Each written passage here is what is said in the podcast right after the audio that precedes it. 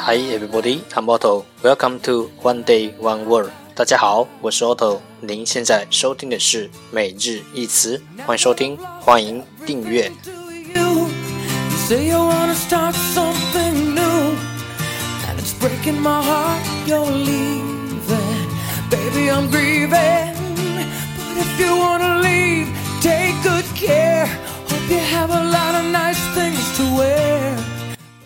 让学习英语融入生活，在途中爱上你自己。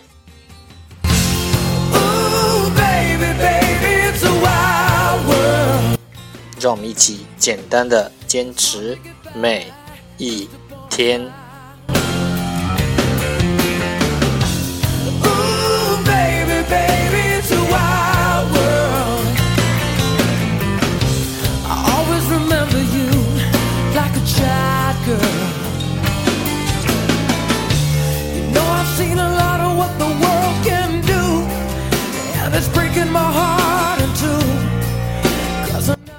Alright, time to enjoy. Date 122. Today's word is 今天的单词是 flower, flower, f l o w e r, flower, 名词花朵。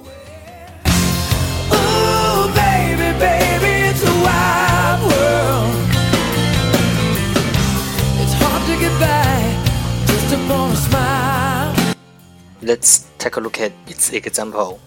让我们看看它的例子。The bud develops into a flower. 蓓蕾会渐渐发育成为花朵。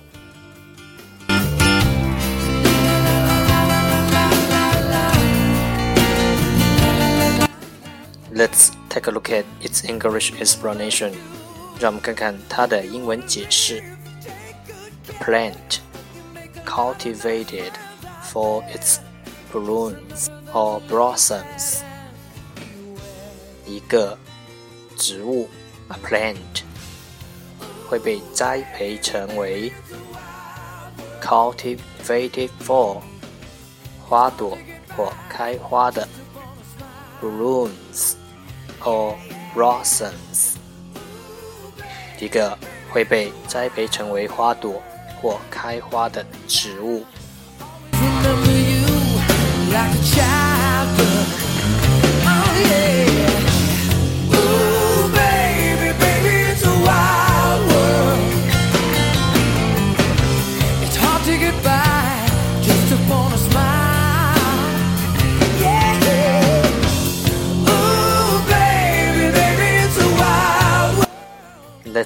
take a look at its example again.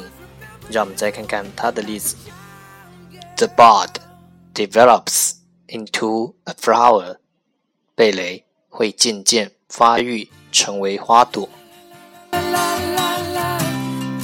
La la la la la la la. La la la la la la la la. Now that I've lost everything to you.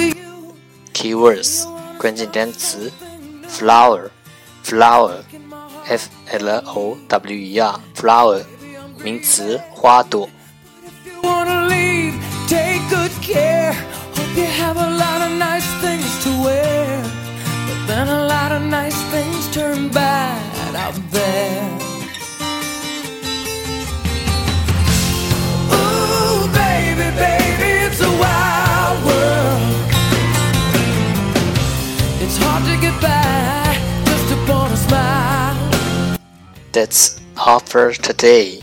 这就是今天的每日一词。欢迎点赞分享，欢迎和我一起用手机学英语，一起进步。See you tomorrow，明天见，拜拜。